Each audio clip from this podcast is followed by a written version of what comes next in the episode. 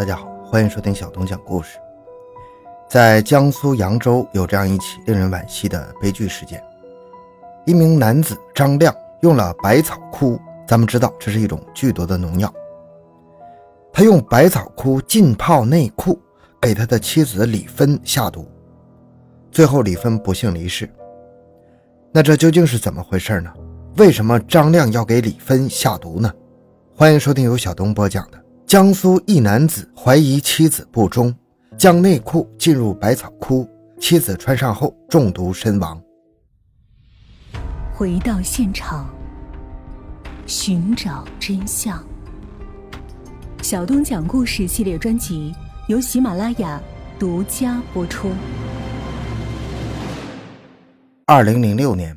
家住江苏扬州宝应县的张亮，经朋友介绍认识了活泼开朗的李芬。虽然张亮为人木讷，也不会说好听的话，但是在生活上非常照顾李芬，两人性格上也很互补。认识久了，李芬觉得张亮是个好男人，便决定嫁给张亮，和张亮组成家庭，一起过日子。两个人起初还是甜甜蜜蜜的新婚燕尔，没过多久，这个小家庭还添了一个小孩子，看起来非常幸福美满。但是实际上呢，张亮和李芬都不是头婚。李芬认识张亮之前已经经历过一次失败的婚姻了，而张亮比他还多一次，经历了两段。第一段是因为双方感情破裂，最后离婚，而第二段是女方因病离世。他们两个的这段婚姻是两个孤单寂寞的人相互陪伴，因此张亮还是很珍惜李芬的。平日里家务活也不让他干，都是张亮一手包揽。夸张地说，李芬在家里可以说是饭来张口，衣来伸手，两人过得还挺好。因为家里有个小孩，张亮和李芬在经济上的压力逐渐增大了。李芬觉得不能只干农活，就张罗开了一家小店，而张亮则是在家里干点家务，带带孩子，有时候也会在店里帮忙干些活。李芬确实也是个能说会道的人，性格非常外向，经常主动联系客户，想着提高销售量，好多赚点钱养家糊口。也因为做生意认识了很多人，当然少不了很多是男人。小店的生意在李芬的苦心经营下慢慢好起来了，越来越多的客户就找上了李芬，而李芬也不得不花费更多的精力打理生意，早出晚归的，连自己孩子都顾不上。张亮看在眼里，心里就不是滋味。张亮在家里洗衣做饭，当个奶爸不是那么好做的，孩子不分昼夜的哭闹。生活里的大大小小琐事消磨了张亮这个老实人的耐心，而且张亮没有工作，这意味着他逐渐和外界的联系越来越少。尤其是张亮的好朋友邀请他出去玩，但是张亮要照顾孩子，根本没法随心所欲的出门。他的好兄弟有时候还调侃张亮，让他还是把照顾孩子的重任交给李芬呢，那才是男主外女主内的正确分工啊。朋友们的细说。张亮上了心了，他有点后悔了，但是他也知道李芬比他更会说话，更能赚钱，于是他就计划等孩子长大一点再出去找工作。这个家庭妇男一做就是好几年，中途张亮也去应聘过，但是他的能力实在是很一般，而且长期不上班安逸的生活让他也难以适应工作上的快节奏。张亮自己也不是一个非常聪明的人，最后也没有什么老板愿意雇佣张亮做事儿，他还是只能在家带孩子。而妻子李芬的事业则是蒸蒸日上，每天都忙着谈业务，由此两人在工作方面也没有什么共同话题了。李芬在家里也没有提工作上的事儿，两人之间的交流越来越少，自此生活中的摩擦也越来越多。随着李芬越来越忽视家里的事情，张亮的心里不舒服达到了极点。他有时候还会怀疑李芬是不是在外面有人了，但是店里的生意确实很红火呀。张亮只能憋在心里，时间一长，心中这个结儿就越来越大。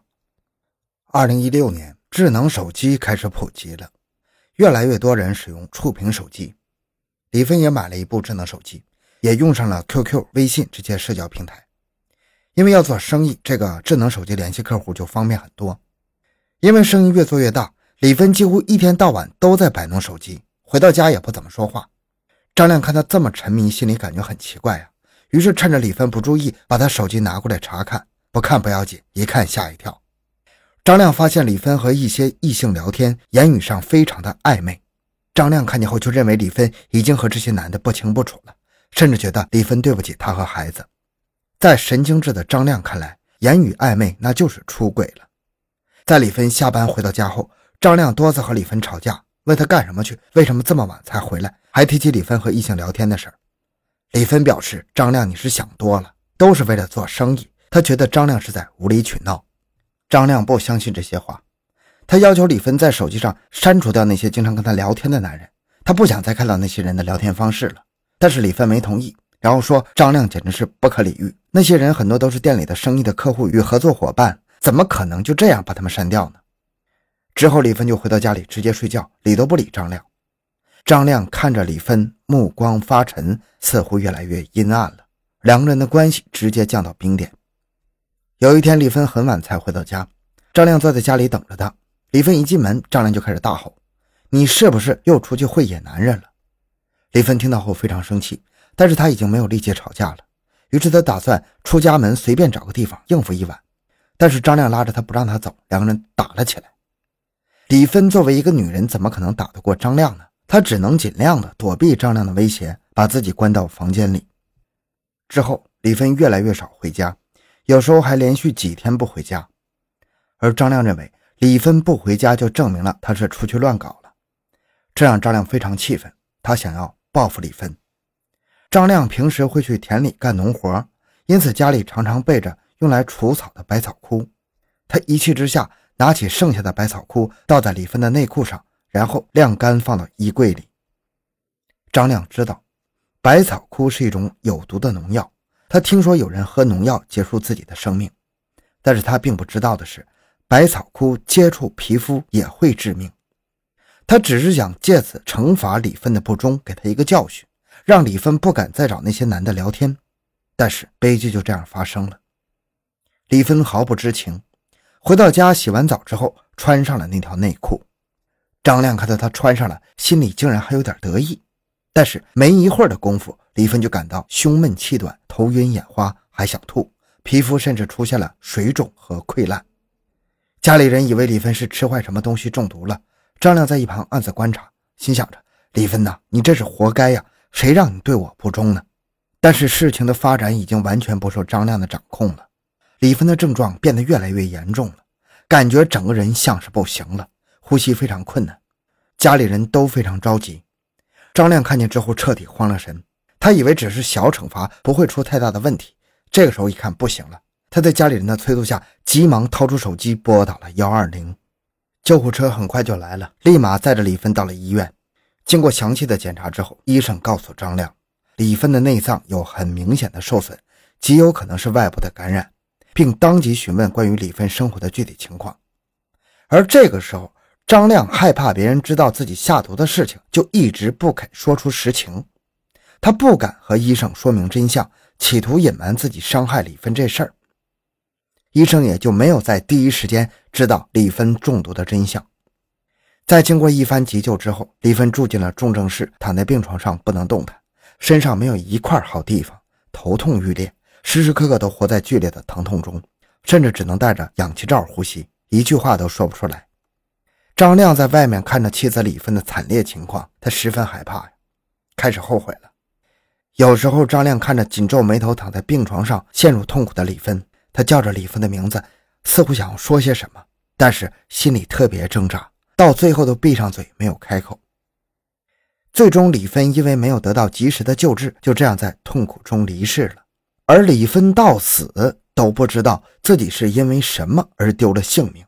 也不知道让她丧命的就是她的老实的丈夫。李芬去世后，他的父母和亲友都十分悲伤，他们都不相信，好好的一个人怎么就突然病死了？